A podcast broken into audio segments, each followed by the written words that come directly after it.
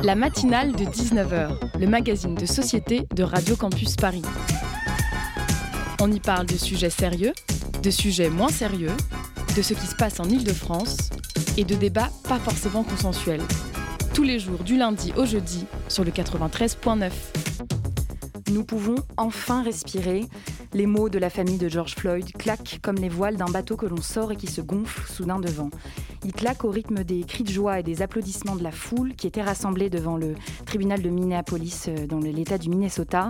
Le verdict est tombé pendant la nuit en France, tandis que c'est en plein après-midi aux États-Unis que le soulagement a, a éclaté à l'annonce du juge. Coupable, l'ex-policier Derek Chauvin est reconnu coupable. Et coupable de toutes les charges, meurtre, homicide involontaire et violence volontaire ayant entraîné la mort. Trois charges pour trois semaines d'audience. 44 témoins, 12 jurés et 10 heures de délibération pour juger les 9 minutes et 29 secondes que George Floyd a passé à terre, le cou sous le genou de Derek Chauvin. Je ne peux plus respirer, I can't breathe. Cette phrase, il l'avait répétée à 27 reprises lors de son interpellation le 25 mai 2020. Et c'est donc presque un an après que la douloureuse vidéo de la mort par asphyxie en pleine rue de cet homme noir presque un an après que la justice américaine condamne celui qui l'avait empêché de respirer. Mais il faudra attendre encore deux mois avant de savoir combien de temps l'ex-policier passera en prison dans cette affaire. Ce sont donc les chiffres qui résonnent, les chiffres qui permettent de se réjouir, mais qui mettent aussi en perspective cette rare condamnation, car 181 personnes noires seraient aussi mortes depuis le 25 mai 2020. Joe Biden a beau parler de racisme systémique, une grande première là aussi pour un président des États-Unis, les chiffres, eux, continuent de tenir un sinistre discours. Alors réjouissons-nous, mais restons sur nos gardes. Vous êtes sur le 93.9 FM et ainsi démarre la matinale de 19h.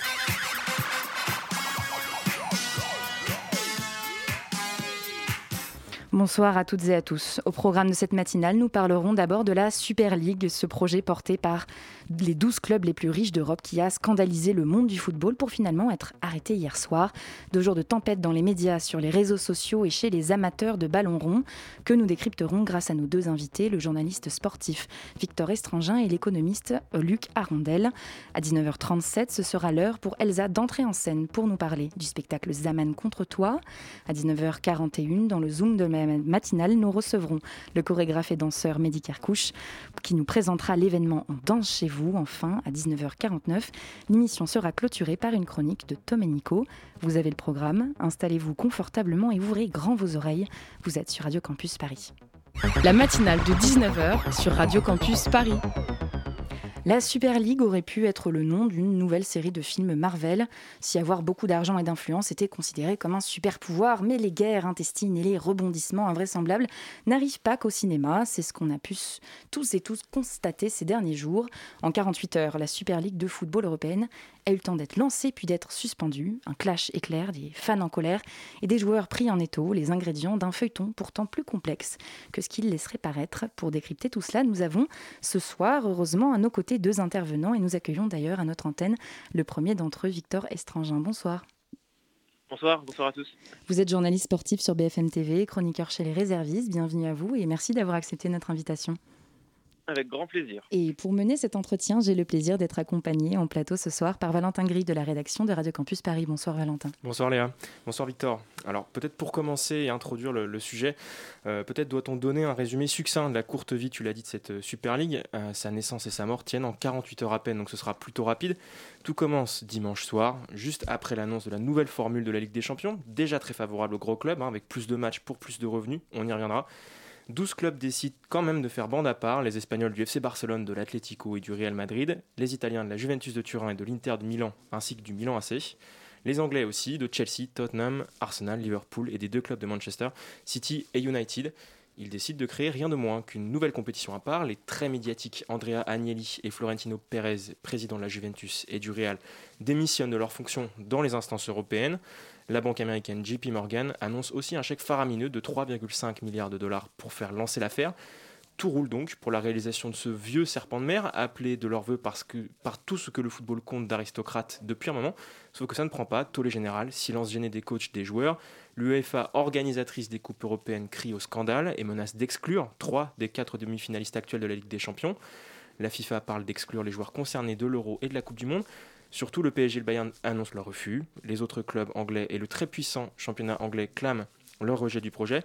Ça, plus le grondement général des fans, on l'a compris, ça ne manque pas. Mardi, les Anglais retirent leur bille, l'Inter et l'Atletico suivent aujourd'hui, et le projet est quasiment enterré maintenant, morné. Agnelli estimait ce matin auprès de Reuters que le projet ne pouvait avoir lieu. Pérez plaidait encore hier soir pour un remodelage. Alors très concrètement, après ce résumé un peu long, Victor Estrangin, peut-on dire que la Super League est définitivement morte? Voilà, bah, malheureusement non. Malheureusement, non, non, non. C'est cette ligue un peu, particulière. Elle a été créée parce qu'elle est nécessaire dans le foot. Elle est nécessaire parce que les, jeunes générations et puis même les générations un peu plus euh, habituées au football se détournent de plus en plus de, toutes les compétitions euh, euh, diverses du foot. Et donc ils ont décidé de créer voilà, quelque chose d'un petit peu en marge, où il y a uniquement les grands clubs qui, s'affrontent, où ça va faire beaucoup d'audience, tout, voilà, les plus grands clubs, les plus grands joueurs. Et, c'était nécessaire dans le foot de créer une telle ligue, sauf que voilà, ça, ça n'a rien de, ça n'a rien de sportif, c'est uniquement financier. Et donc, du coup, les fans se sont révoltés, mais non, malheureusement, elle n'est pas morte. Ça fait des années qu'on en parle. On va dire que le processus a été un petit peu accéléré ces dernières heures avec le Covid et, euh, avec les, clubs qui se sont voilà, qui ont perdu énormément d'argent sur, euh, sur cette dernière année. Donc du coup, ce processus de nouvelle ligue un petit peu oligarchique, hein, parce que c'est que les plus riches qui vont s'affronter entre, eux. Donc euh, voilà, ça représente que l'élite du foot, on va dire. Mais euh, donc voilà, c'est tombé à l'eau parce que là, les, fans se sont révoltés et que c'est la première fois qu'on est aussi près de l'officialisation de cette ligue. Mais non, non, je suis persuadé qu'il va avoir, voilà, que cette ligue va voir le jour à un, moment donné. Si c'est pas dans, dans, 5 ans, ce sera dans 10 ans. Mais voilà, mais on n'a fait que de ralentir l'échéance, j'ai envie de dire. Et vous parlez des fans euh, révoltés. Il y a une information justement qui, a été publiée par l'équipe, euh, un sondage euh, mené par l'Institut Opinion Way, qui disait que 66% des supporters étaient favorables à ce projet. comment comment est-ce qu'on peut expliquer ça? Est-ce qu'il y, aurait des, personnes plus, plus, plus vocales, plus, qui, crieraient plus fort que d'autres? Ou est-ce qu'il est qu'il y a un réel engouement pour, pour ce projet des 12 plus riches clubs?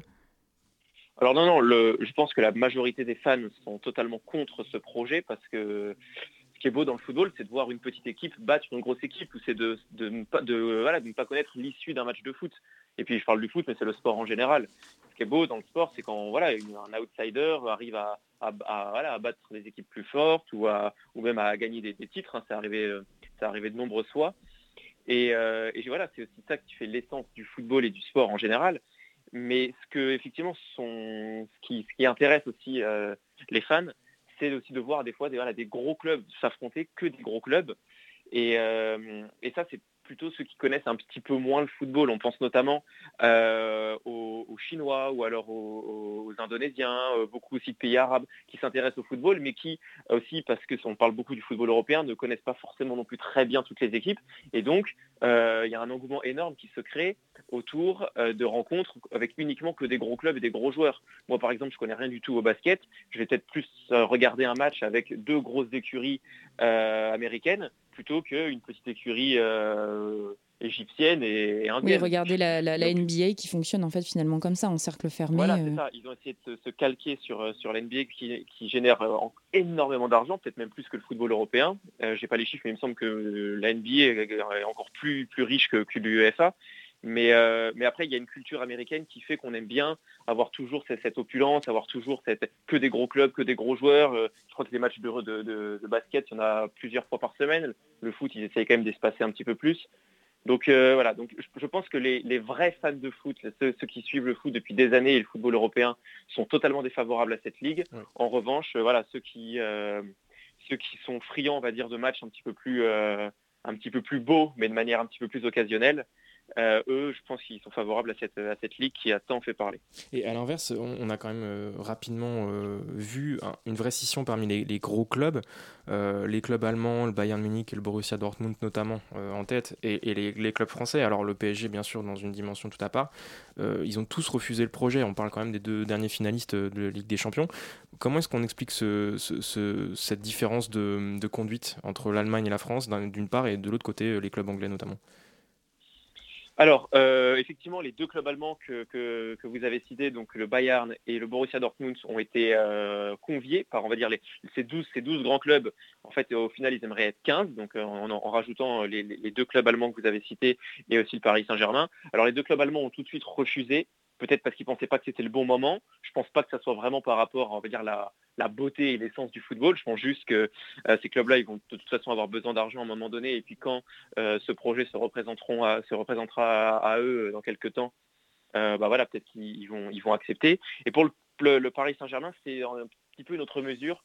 c'est aussi parce que le président Nasser El Khelaifi est très proche euh, du président de l'UEFA et euh, je pense qu'il ne voulait pas forcément euh, qu'il y ait une scission parce qu'au final, cette ligue, elle va venir concurrencer la Ligue des Champions que préside l'UEFA. Donc je pense qu'il ne voulait pas forcément se mettre dans une position un petit peu délicate parce que voilà, on ne va pas se mentir, le PSG n'a pas refusé pour des questions d'éthique et des questions financières. Voilà, plus il y a d'argent, plus les clubs sont attirés. Ça, c'est la dure loi du marché et du football aujourd'hui. Mais donc le PSG, c'est vraiment plus une histoire de, de copinage, j'ai envie de dire. Euh, pas forcément de valeur. Pour ce qu'il en est du, pour, pour, pour les clubs allemands, c'est un petit peu plus compliqué. Je pense qu'il y, a, voilà, il y a une dimension quand même un petit peu éthique qui a, pris le dessus. Mais euh, ces deux clubs allemands-là vont forcément finir par rentrer dans cette, euh, dans cette, dans cette ligue ou, du moins dans une sorte de petite, de petite élite qui va un jour un jour voilà, encore dominer davantage le football européen. Et alors les six clubs, euh, les six clubs anglais, Victor Estrangin, est-ce qu'on sait aujourd'hui euh, quelles sont les raisons, les raisons majeures en fait de, de ce retrait soudain de, ces dominos qui sont, euh, qui sont tous tombés les uns après les autres hier soir? Est-ce que vous pouvez nous expliquer pourquoi ils ont choisi de faire ça? Oui, bien sûr. Alors, donc déjà, effectivement, vous avez raison, les six, les six clubs anglais qui se sont détachés de cette ligue euh, sont les premiers à, avoir quitté ce, projet. Mais voilà, aujourd'hui, tous les clubs ont suivi les uns après les autres. Euh, en Italie, il ne reste plus que le Milan AC qui n'a pas officiellement retiré sa, place et, euh, et le Real Madrid qui n'est pas très étonnant parce que le président du Real est le principal cerveau de cette, ligue, hmm. le principal euh, artisan. Et euh, effectivement, les six clubs anglais, donc déjà, on, réagit à la, voix du peuple, j'ai envie de dire, parce que on a vu des supporters, je pense l'exemple de Liverpool, les supporters de Liverpool brûler leur propre maillot, leur propre club qui supportent et qui chérissent depuis tant d'années, bah, ils ont brûlé leur propre maillot parce que pour eux, cette position du club ne représentait pas les valeurs et du club et du foot et du sport en général. Euh, pareil pour voilà, il y a, plein de vieux supporters de Manchester United par exemple qui ont découpé leur abonnement.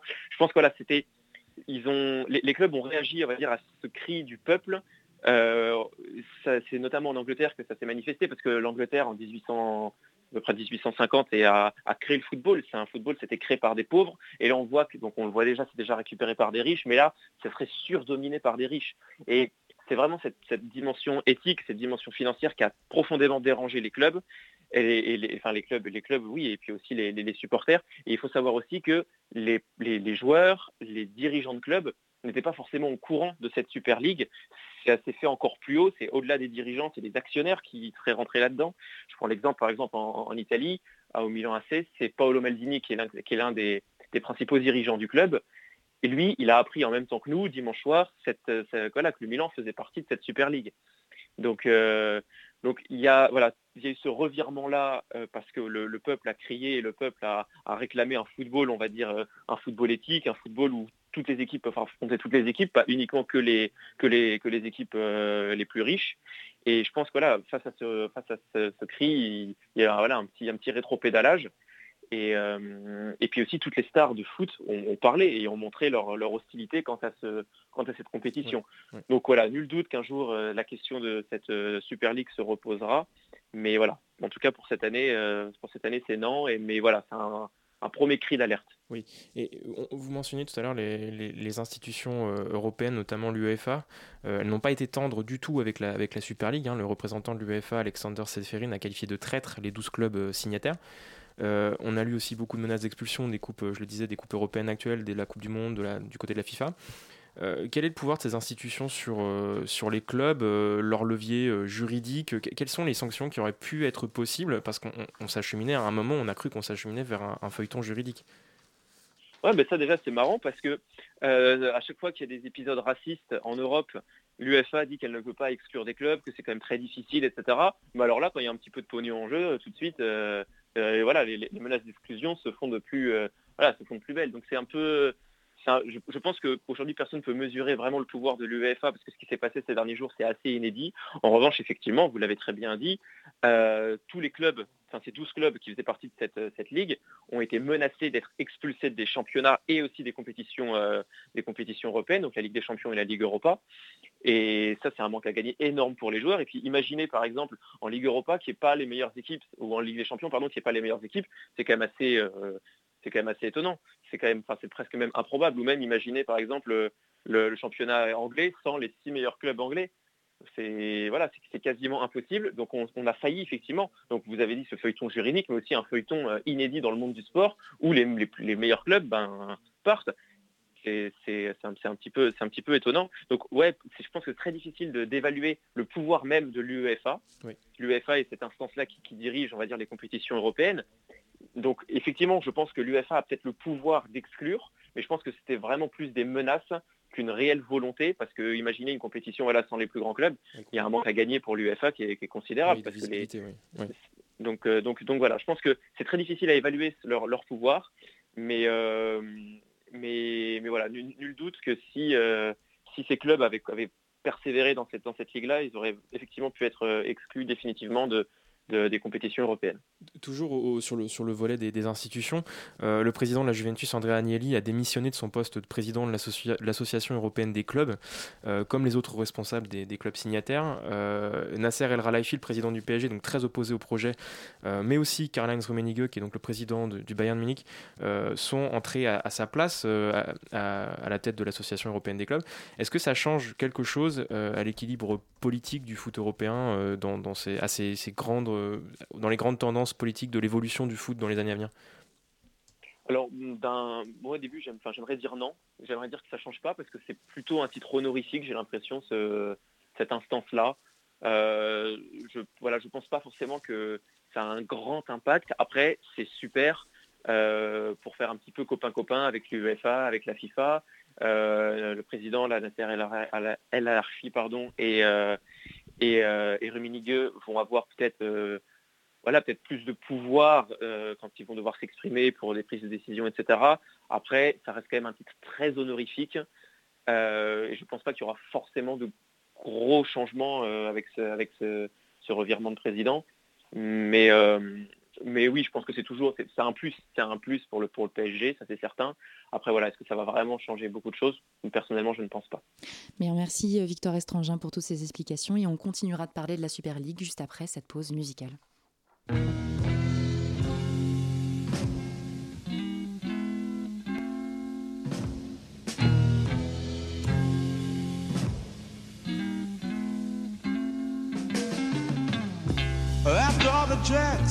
Are in the boxes,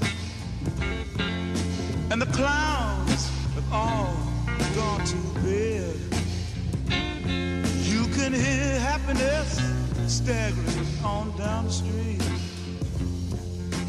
Footprints dressed in red, and the wind whispers Mary.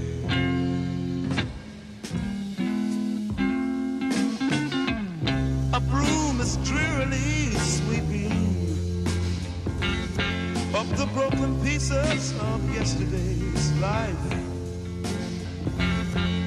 Somewhere a queen is weeping. Somewhere a king has no wife. And the wind, it cries, Mary.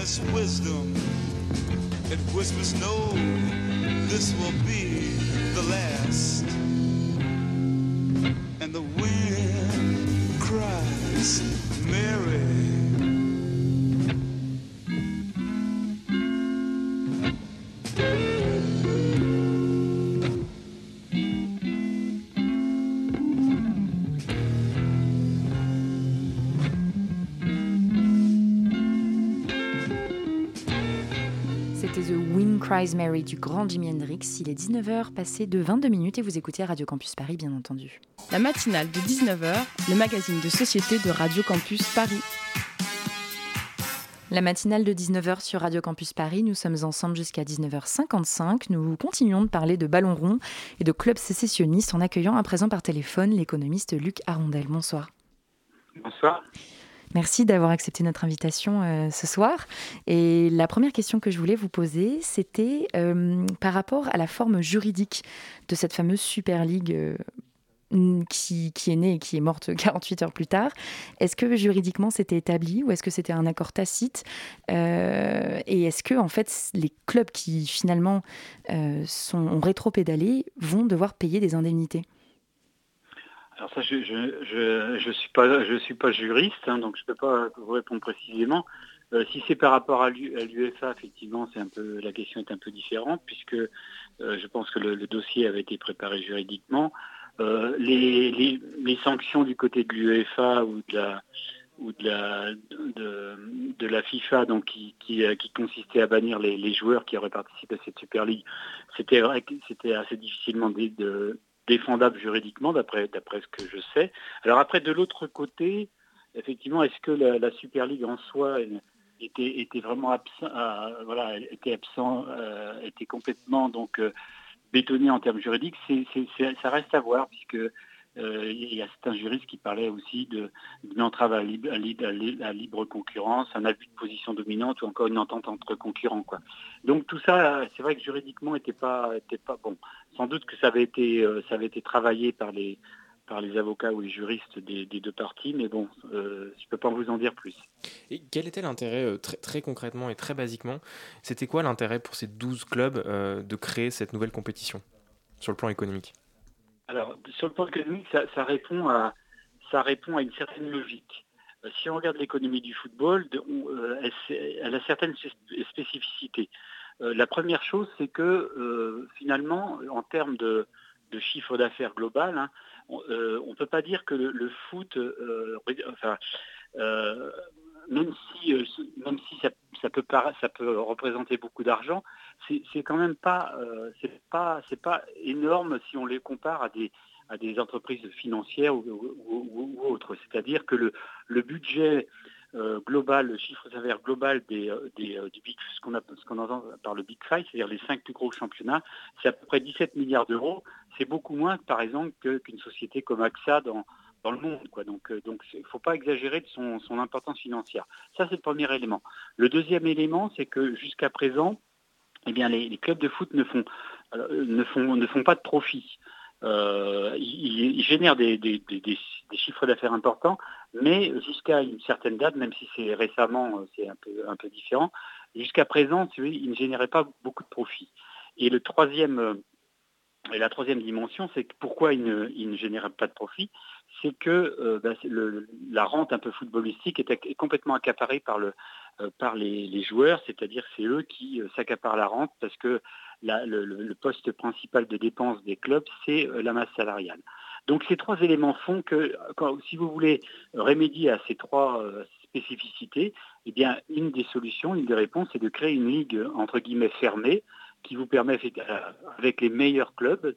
Donc ça vous permet effectivement, si vous réussissez à négocier les droits des droits de diffusion, par exemple, ça vous permet d'augmenter effectivement le gâteau. Et puis de fermer la ligue, ça vous permet aussi donc de réduire l'aléa sportif qui, fait que bon, vous allez pouvoir euh, générer, donc euh, la réguler plus facilement et donc euh, dégager, éventuellement encadrer la masse salariale pour pouvoir dégager des profits. Donc je pense que le, but la logique économique derrière tout ça, c'est celle-là. D'accord. Et ce que, ce, que vous, ce que vous dites, c'est que le, la Super League était potentiellement un moyen de rediriger la richesse qui est créée par le foot et qui aujourd'hui est attribuée aux joueurs vers les dirigeants et vers les actionnaires, parce que les actionnaires sont, sont, sont les, les, acteurs qui, pour l'instant, sont désignés comme les grands gagnants ou les seuls éventuels gagnants de cette opération. Je rappelle que le cours de bourse de la Juve et de Manchester United s'était envolé momentanément. Tout à fait. C'est exactement ça. C'est-à-dire que jusqu'à présent, c'est vrai que le, côté un peu sympathique et romantique du football, c'est un petit peu son côté un peu Robin des Bois. C'est-à-dire c'est les footballeurs, les travailleurs du, football qui s'accaparent, qui, qui, détroussent un peu les, les, propriétaires des clubs. Mais bon, voilà. Et, donc une réaction à ça, c'est euh, de fermer les ligues un peu un peu ce qui se passe euh, dans, dans le sport nord-américain. Et en parlant de réaction, Florentino Pérez, le, président du Real Madrid, annonçait mardi que selon lui, je cite, en 2024, on sera tous morts. Sous-entendu, les clubs de foot euh, pourraient faire faillite, notamment à cause de la pandémie. Qu'est-ce qu'on doit penser de ça et de, surtout de cet argument de, de, du Covid, en fait, comme, euh, comme, comme générateur de Pro Super League ouais. Excusez-moi. Oui, euh, ce que je pense de la, conférence de presse de, de, de Ferrante euh, moi je l'ai trouvé complètement hallucinante. Euh, donc absolument pas crédible. Que, ce soit effectivement en termes de dire bah voilà, on va faire faillite, ça, reste à voir. Il y a très peu, si on regarde un petit peu l'histoire des, clubs de foot, ça fait 100 ans qu'ils existent et, ils font partie des, entreprises les plus, les plus durables qui soient. Donc ça c'est le premier élément. Pourquoi? Parce qu'effectivement les, clubs de foot sont beaucoup plus durables qu'une entreprise classique. Ça, c'est la, euh, euh, la, première chose. Ensuite, dans, sa conférence de presse, il a justifié le fait qu'il fallait donc on, il fallait donc on pouvait changer aussi les règles les règles du foot parce que les, matchs étaient trop longs. Enfin, c'est vrai que cette conférence de presse était, était un peu était un peu lunaire quoi. Sinon, le, fait de, de, brandir comme point de menace le fait que les clubs allaient faire faillite, non, ça c'est pas, pas crédible. L'un des arguments justement du, président du Real Madrid aussi, c'était de dire que euh, le fait de générer plus de revenus euh, fixes justement pour les, gros clubs en réduisant l'aléa sportif pourrait permettre ensuite de redistribuer plus à toute la chaîne, hein, selon la, fameuse théorie du ruissellement. Euh, est-ce que vous souscrivez, vous, à cet argument? Et est-ce que le football européen, aujourd'hui, doit, doit se saisir de cette question et redistribuer plus? Alors ça, c'est une question intéressante. Hein. C'est-à-dire c'est vrai que je pense que la théorie du ruissellement, ça marche pas forcément dans la société euh, en général, mais ça marche un peu pour le foot, parce que parce que son fonctionnement, son fonctionnement peut être différent. Après, il faut, il faut, et ça c'est ce qui n'était pas très clair dans le projet de la, première ligue. Il faut savoir comment, euh, comment l'argent qui aurait été généré par cette, euh, Super League aurait été, aurait été redistribué. Est-ce qu'il aurait été redistribué uniquement en en fonction euh, des, des, 20 participants ou est-ce qu'il y aurait une redistribution aussi sur le football euh, un petit peu des, ligues domestiques, etc. Tout ça n'était pas n'était pas très clair. Mais je pense qu'une des raisons pour lesquelles ça a capoté, c'est qu'effectivement on avait l'impression que euh, bah, c'était uniquement que l'argent serait redistribué uniquement parmi ces, 20, ces, 20, ces 20 clubs de l'élite. Est-ce que, est-ce que ça va pousser justement euh, l'UEFA ou, les championnats euh, nationaux à, repenser leur modèle de redistribution? Le, côté positif de la chose, c'est que ça va remettre en, question la, réforme de la Ligue des Champions proposée par l'UEFA, qui n'a aussi euh, qui n'a aucun sens. donc, donc il faut, faut essayer de retravailler ça. Alors l'autre point positif, c'est que finalement, euh, ce projet de Super League, cette menace de Super League, elle a poussé à la concurrence, puisque on a appris récemment qu'il y avait des négociations entre l'UEFA et un fonds, euh, d'investissement britannique qui, qui permettrait d'augmenter les, les recettes de, l'UEFA, notamment on parle de 5 à 7 milliards, donc euh, c'est beaucoup plus que ce qui, se passe actuellement, c'est, pour l'instant c'est autour de 3 milliards, donc quelque part vous avez cette espèce de compétition, euh, compétition a, fait que finalement l'UEFA s'en sort, s'en sort plutôt bien, euh, s'en sortirait plutôt bien. Alors après au niveau de la redistribution, c'est toute la question et c'est toutes les discussions qui vont, qui vont, qui vont avoir lieu, c'est-à-dire la, question c'est de savoir quelle est la répartition entre les clubs et euh, l'UEFA. Et puis après, il y a la répartition au niveau des, euh, clubs euh, en fonction des, performances des clubs. Toute la discussion, elle est là-dessus. Et toutes les, toutes les discussions depuis, depuis 20 ans tournent autour de, la, de, la, de, de, cette répartition des, des fonds de l'UEFA vers les clubs. Et c'est pour ça qu'effectivement, on, voit que cette menace de, Super League, de cette sécession, elle est, elle est récurrente depuis, euh, depuis, euh, depuis plus de 20 ans. Et les, discussions vont continuer justement autour du, vous l'avez dit, de, ce nouveau projet de Ligue des, Ligue des Champions qui avait été annoncé donc dimanche et juste avant l'annonce de, la Super League en réaction à ce nouveau projet. Il doit entrer en vigueur en 2024. économiquement, qu'est-ce que, quel changement ce, nouveau modèle va apporter?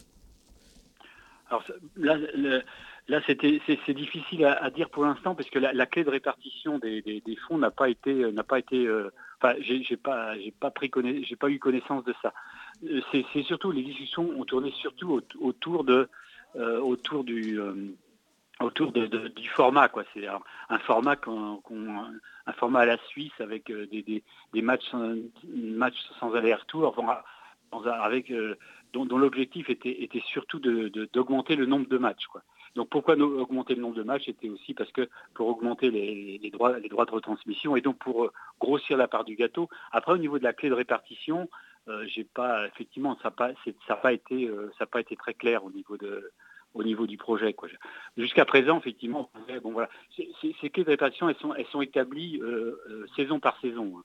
Donc, donc il, faut, il, fallait, il faut attendre un petit peu. Quoi. Mais de toute façon, euh, ça rentre vraiment dans les discussions, c'est-à-dire euh, euh, un des points de menace des gros clubs, hein, c'est quand même de, de, vouloir récupérer le, le, maximum, d'avoir la part la, plus grosse du gâteau.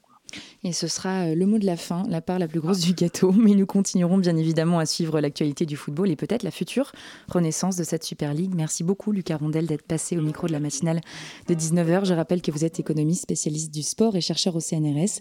Très belle soirée à vous et un grand merci à Valentin de m'avoir épaulé tout au long de cette première partie d'émission. 19h33 à l'écoute de Radio Campus Paris. Tout de suite, une chanson pour égayer ce mois d'avril sur le 93.9 FM.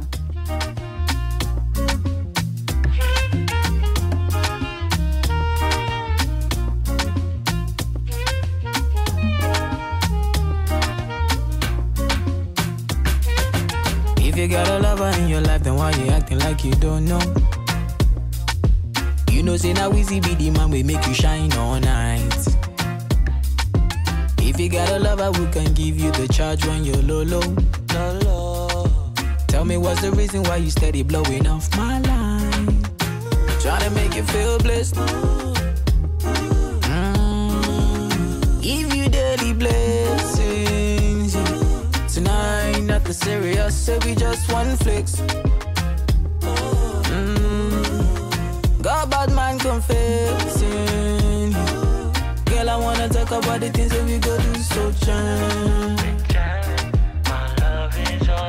I want me make me jam, oh, oh yeah. Come into my life, oh,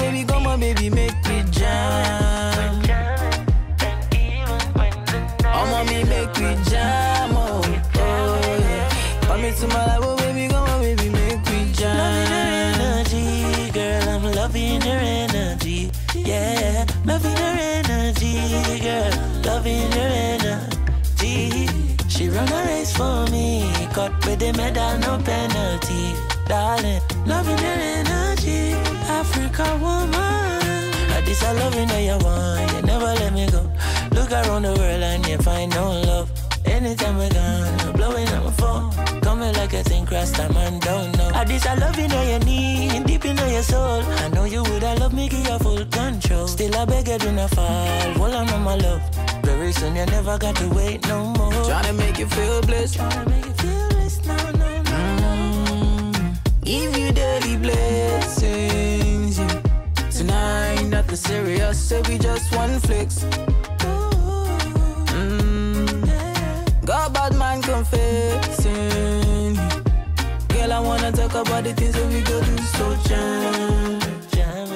My love is all you have. I want me make me jam, oh, oh yeah. Come into my life,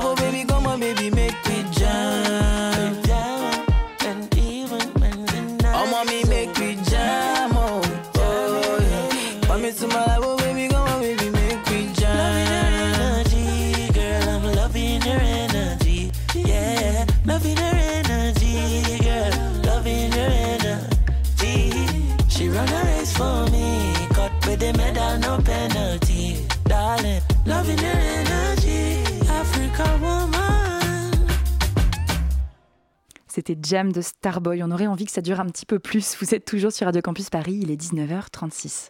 La matinale de 19h sur Radio Campus Paris. Il y a deux semaines, Elsa était à la péniche La Pop pour voir le spectacle Zaman contre toi, la chanceuse.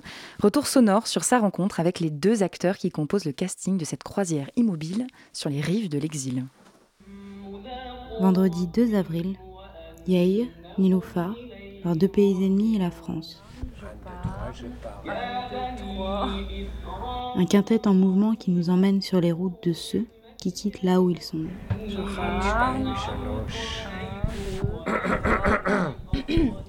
Bon, je peux dire quelques trucs, je sais pas si ça répond, mais euh, la pièce fait un trajet, elle commence là-bas, avec des images de là-bas, avec le son de là-bas, et elle se termine ici, avec euh, le son d'ici, en France, avec euh, une adresse directe au public. euh. Un point de départ était de traduire des chansons qui sont symboliques à nos pays, auxquelles on est à la fois critique et nostalgique. Au début, c'était vraiment euh, un truc un peu linguistique aussi, traduction, tout ça. Bah, c'était marrant parce que tout ce que j'ai choisi, les chansons que j'aimais, ça, c'était des chans- chansons d'amour. Par contre, pour Yair, c'était toutes les chansons sur euh, le pays, le, La terre, la guerre, tout ça. Et même là, on voyait la différence, euh, tu vois, de- de- d'esprit de, de, pays. Il, il, il, il pouvait, il arrivait pas à croire que. Mais t'as juste des chansons d'amour? Euh, Oui. c'est ça qui marche là-bas. tu vois, c'est tous les trucs. Cette question de, de la terre, euh, l'appartenance de cette terre, tout ça. Parce que je pense que on chante de ce qu'on on est interdit. On n'a on n'a pas accès. Ou toi des trucs euh, pour nous l'amour c'est quand même c'est un peu tout le temps il y avait des pressions t- entre hommes, femmes l'amour tout ça Ça veut dire que c'est pas le pays qui oriente les artistes qui écrivent les chansons, mais Mm, ouais. quand même on écrit des chansons qui déchirent le cœur sur des morts, sur la terre, sur la construction de pays, etc. Et hum, ça nous sculpte psychiquement. Mm. Projet, le sujet de projet, c'est peut-être un certain, pour le dire doucement, c'est le rapport qu'on entretient avec notre pays. Pour le dire un peu plus cash, c'est une certaine dose de nationalisme, Mm. mais qui existe euh, partout partout. Mais quand je dis partout, c'est vraiment dans les choses qu'on on considère les plus innocents. innocents. En fait, c'est quelque chose peut-être qui existe euh, quand on quitte son pays. Mm. Quand on change un point de vue, on va ailleurs. Tout d'un coup, on commence à prendre une distance avec euh, des choses qui nous paraissent euh, complètement OK, mais on commence à douter. ce trajet de là-bas ici comme maintenant pour nous ici c'est c'est où on habite euh, c'est pas notre pays mais quand même c'est notre deuxième pays tout ça cette question de nationalisme et l'amour de pays être fier de son pays que on voit partout ici aussi on voit ça Pour moi, elle est double, notre rapport à la France. Ça veut dire, elle est très positive. On aime la France. Je ne dis pas qu'il n'y a pas de problème, mais relativement à tout ce qui se passe autour, c'est vraiment un endroit sain. Et en même temps, on partage, alors nous deux comme étrangers ou je ne sais pas comment on nous appelait, des gens, des exilés volontaires en France, euh, on, confr- on confronte plein de problèmes. On confronte une certaine dose de racisme, on confronte une certaine, une énorme dose de difficultés administratives, comme tous les Français, mais particulièrement les étrangers, avec la langue avec la langue. Donc c'était aussi un terrain Mm. La première fois qu'on a parlé, on a eu quelque chose en commun qui était le souci de comment s'intégrer en France. Donc on a un terrain commun de compréhension entre nous. La source de c'est quelque chose qui nous fait aimer notre pays il est commun de tous les pays. Mm. Voilà. On pose la question par rapport à l'attachement qu'on a à notre nation. Mm. نعمتي التي أنعمت عليكم وأني فضلتكم على العالمين Et un grand merci à Elsa pour ce reportage. Le Zoom, dans la matinale de 19h. Danseurs, danseuses, amateurs comme professionnels, tendez l'oreille, car c'est à présent l'heure du Zoom de la matinale et je suis particulièrement heureuse d'accueillir sur notre antenne le danseur et chorégraphe Mehdi Carcouche. Bonsoir Mehdi. Bonsoir, merci de m'accueillir. Eh ben, bienvenue à vous euh, sur, euh, sur Radio Campus Paris pour ce Zoom consacré ce soir à l'événement assez génial, je dois le dire, que vous portez avec euh, votre compagnie MK. L'événement qui s'appelle On danse chez vous, un marathon de danse, mais un marathon virtuel, Covid oblige, qui aura lieu sur Instagram de 10h à minuit samedi prochain. 70 danseurs, des grands noms du milieu et surtout des artistes de tous les styles, réunis le temps d'une journée à portée de smartphone et pour une noble cause, puisque l'objectif est notamment de lever des fonds pour aider les étudiants en situation de précarité. Alors Mehdi, Comment vous te sentez-vous à quelques jours du, lancement de ce gros marathon?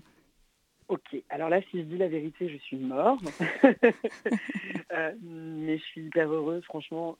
Je suis très très heureuse parce que ben, ça, ça, ça me permet de continuer d'être créatif et ça me permet de continuer de faire une bonne action vous êtes tous au courant de la situation des artistes. Euh, donc moi, ça fait un an que, que, que, j'attends de pouvoir remonter sur scène. Mais, euh, mais de mener un projet de ce type pour une bonne cause, avec que des artistes de folie, parce que tous les artistes qui ont accepté de nous donner de leur temps et de nous offrir leur création ce samedi sont vraiment, vraiment, vraiment des, des monstres de leur style.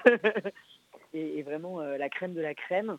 Je suis très heureuse de mettre en place ce festival parce que j'ai été très sensible et très touchée d'ouvrir les yeux sur le, problème bah, que les étudiants, vous, en fait, puissiez traverser, en tout cas dans cette crise, parce que je pense que que c'est dur d'imaginer la suite, c'est dur d'imaginer. J'ai parlé avec un étudiant aujourd'hui qui m'a dit en fait, je, continue de travailler, hein, mais je ne sais pas pourquoi, parce que je ne sais pas si je travaillerai après. Et ça m'a noué le bide euh, de l'au-delà. Donc je sais que ça me prend beaucoup d'énergie de mettre tout en place, mais que je ne le mets pas en place pour rien. Oui, donc ce, choix en fait d'aider les étudiants en situation de grande précarité par rapport à, l'année dernière, parce que je, le rappelle, l'événement euh, avait connu sa grande première euh, pendant le, dur confinement de, 2020. Euh, donc ce choix ouais, de, se consacrer aux étudiants cette année, c'était une évidence. Ben, complètement. En fait, l'année dernière, bah, pour raconter un peu la genèse, ouais, effectivement, premier confinement, l'objectif c'était de remobiliser, de remettre la lumière sur les artistes et de faire une bonne action pour le personnel soignant parce que euh, on était tous témoins de, euh, de ce qu'il fallait faire, on nous disait tous de, rester chez nous, c'est comme ça qu'on arriverait à aider. Bon, bah, j'ai monté ce, ce, premier festival pour remettre la lumière sur les danseurs et pour récolter des fonds pour les hôpitaux.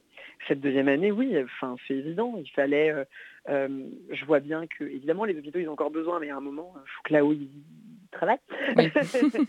et, et, nous, de notre côté, ben, je trouve pas ça normal, en fait, que, que les étudiants commencent leur vie en faisant la queue dans des banques alimentaires et qu'ils euh, soient euh, sur Zoom de 8h à 20h et qu'après, il y a les il y a les études et les choses à rendre. Enfin, c'est un enfer. Je, comprends, je me mets à votre place dans le sens où c'était les plus belles années de ma vie quand j'étais étudiant. Le soir, ben, même si j'avais pas une thune, j'allais boire des coups avec mes potes et on bouffait des pâtes, mais on était heureux parce qu'on était entre nous et je me suis fait des amitiés pour la vie. Et euh, je trouve ça complètement dingue que, vous traversiez ça et que ça rende des gens triste, isolé, seul, ça, ça, m'embête complètement. Donc c'était évident de, mettre cette action cette année à, ce service. Et alors parlons de cette belle journée de, samedi. Euh, Vendez-nous du rêve un petit peu, Mehdi. Euh, il y aura des cours de danse, mais il n'y aura pas que ça. Non, alors ce qui est super, c'est que voilà, c'est un marathon, c'est un marathon solidaire, mais l'objectif c'est de faire vraiment une grosse fête de la danse. Donc toute la journée euh, se mobilise, bah, vous l'avez dit tout à l'heure, il y a 70 danseurs ou compagnies au total, quand on quantifie le nombre d'artistes qui vont faire des performances ou des cours, il y a 200 danseurs qui se mobilisent partout en France. Donc c'est hyper cool. Et euh, on va se mobiliser partout en France et on va se mobiliser dans tous les lieux culturels fermés. On a cette chance de... Euh, c'est ça la grande euh, nouveauté d'ailleurs par rapport à l'année dernière. Il y a deux grosses news même par rapport à l'année dernière, enfin trois si on ajoute qu'on fait ça pour les étudiants. La, la grosse grosse news, c'est que toutes les performances et les cours de danse du coup vont avoir lieu depuis des lieux culturels fermés. Donc on va être à Disneyland Paris, on va être dans un cinéma UGC. Moi je suis fan de cinéma, donc je suis hyper heureux. Ouais, ça fait longtemps. hommage au cinéma ça fait longtemps avec les salles une là. danseuse de l'Opéra de Paris. donc ça va être super cool.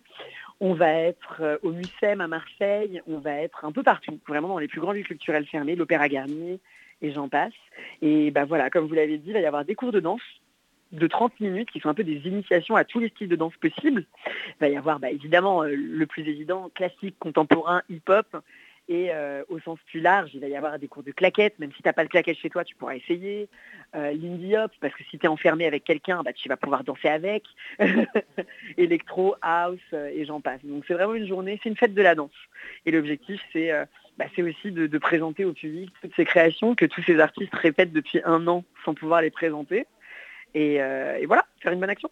Et alors justement, euh, ces établissements euh, culturels, ces, lieux euh, aussi symboliques et de prestige d'ailleurs pour certains, il y a aussi l'Institut du Monde Arabe, la Fondation Louis Vuitton. Comment ça s'est passé la répartition, on va dire, entre, les artistes? Est-ce que ça s'est fait par coup de cœur? Est-ce qu'il y, avait des choix un peu, plus logiques, un peu plus évidents Est-ce que les gens sont un peu arrachés, on va dire, leur lieu préféré?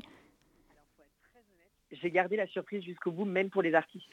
Ah, Euh, moi, c'était l'idée que j'avais dès le départ. C'était donc d'abord j'ai contacté tous les artistes. Je leur ai dit est-ce que vous êtes partant pour? Ils ont dit oui. Ensuite, j'ai contacté les lieux culturels. Je leur ai dit est-ce que vous êtes partant pour? Ils ont dit oui. et ils ont tous signé à l'aveugle en fait. J'adore. À l'aveugle. Donc, tout le monde a dit oui euh, hyper positivement parce que tout le monde a vécu le, le succès du premier événement. Donc tout le monde était très motivé et tout le monde était en confiance sur l'action et sur ce que je mettais en place. Du coup, j'ai après fait la surprise en appelant les artistes en leur disant écoute, j'ai pensé à toi pour performer à l'intérieur de l'Opéra Garnier. Et logiquement, tout le monde était très heureux à chaque fois que je proposais quelque chose à quelqu'un.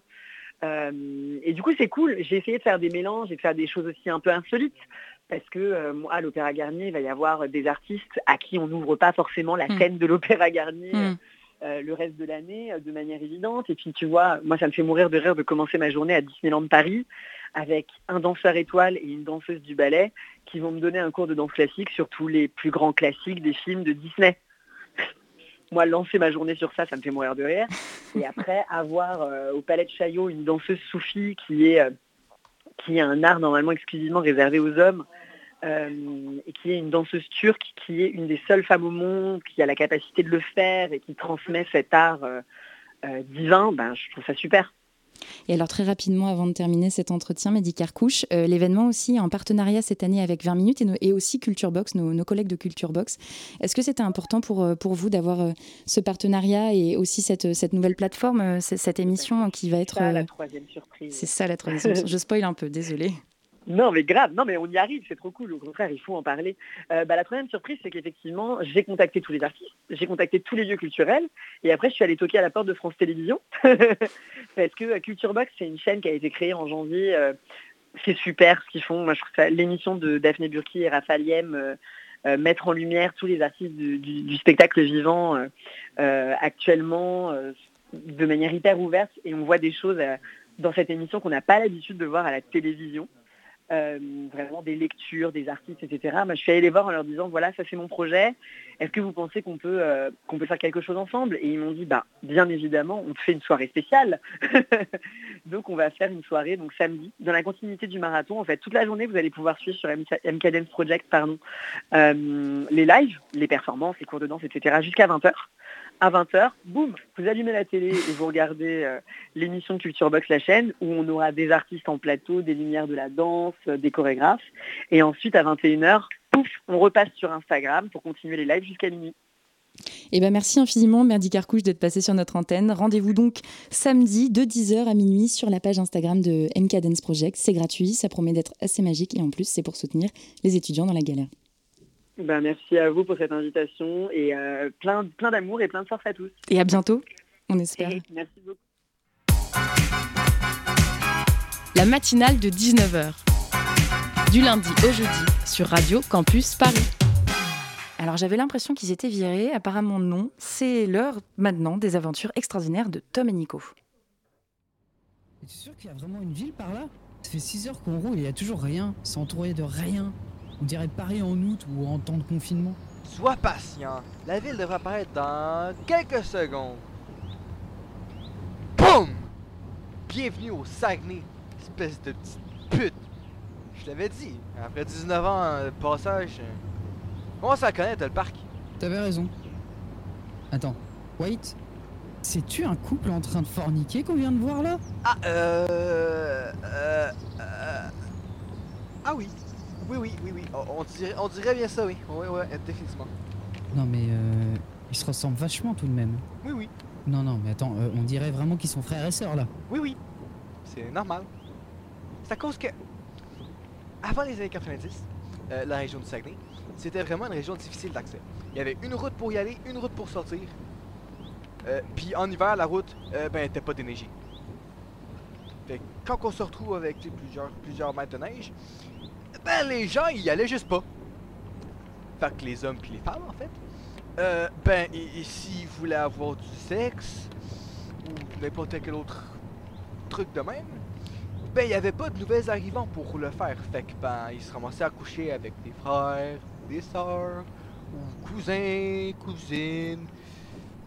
La, la, la, la, fa- la famille, la parenté. C'est- c'est- C'est beaucoup, beaucoup moins répandu aujourd'hui, par exemple. Parce que la région est devenue beaucoup plus facile d'accès. En somme, ils perpétuent la tradition. Ça se comprend. Bref, vous allez voir des baleines. Ben, en fait, on devrait pouvoir en voir si on fait une petite croisière dans le fjord du Saguenay.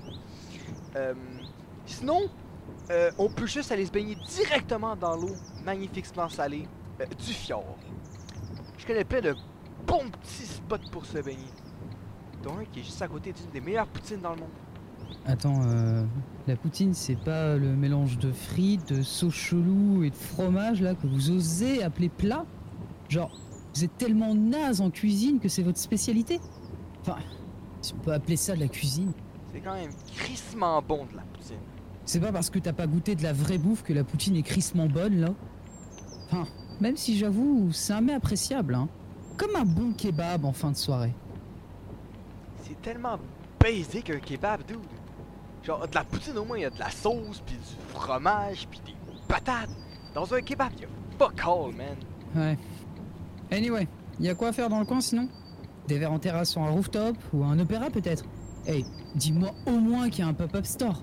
Nope! Tout ce qu'on a, c'est de la forêt, encore plus de forêt, puis de la flotte. Nique sa bord de couilles de pute Même pas un Starbucks Putain, mais c'est pire que Bordeaux ton coin Mais là, quoi tu t'entendais, tabarnak? C'est un Saguenay, Colis. Bordel Dans quelle merde je me suis encore embarqué Bon, je suppose qu'on va aller euh, se balader en forêt, ça. Ben, on n'a pas vraiment le choix, espèce de con. Il y a pas 10 000 activités à foutre ici.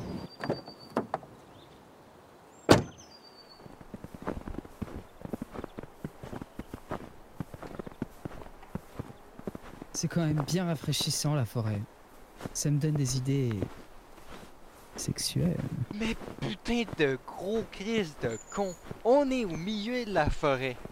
Tu peux pas. Y a pas vraiment piquité, tabarnak. Fourniquer au milieu de la forêt quand même. hein. Faut le faire. Hein. Euh, d'ailleurs, en parlant de ça, on est où là? Et c'est déjà la fin de la matinale de 19h. Avant de se quitter, remercions nos invités du soir, Victor Estrangin, Lucas Rondel et Mehdi Kerkouche. Remercions également toute l'équipe de cette émission sans qui nos micros resteraient bien tristes. Hugo à la coordination, Colin aux manettes de la régie ce soir. Merci aussi à Valentin pour la co-interview, ainsi qu'à Elsa pour son reportage. Et Tom et Nico pour leur chronique. Dans une poignée de minutes, ce sera au tour de l'équipe d'Extérieur Nuit, la fameuse, la célèbre émission cinéma de Radio Campus Paris, de prendre place devant nos micros. Donc restez à l'écoute, chers auditeurs et chères auditrices, et très belle soirée à vous sur le 93.9 FM.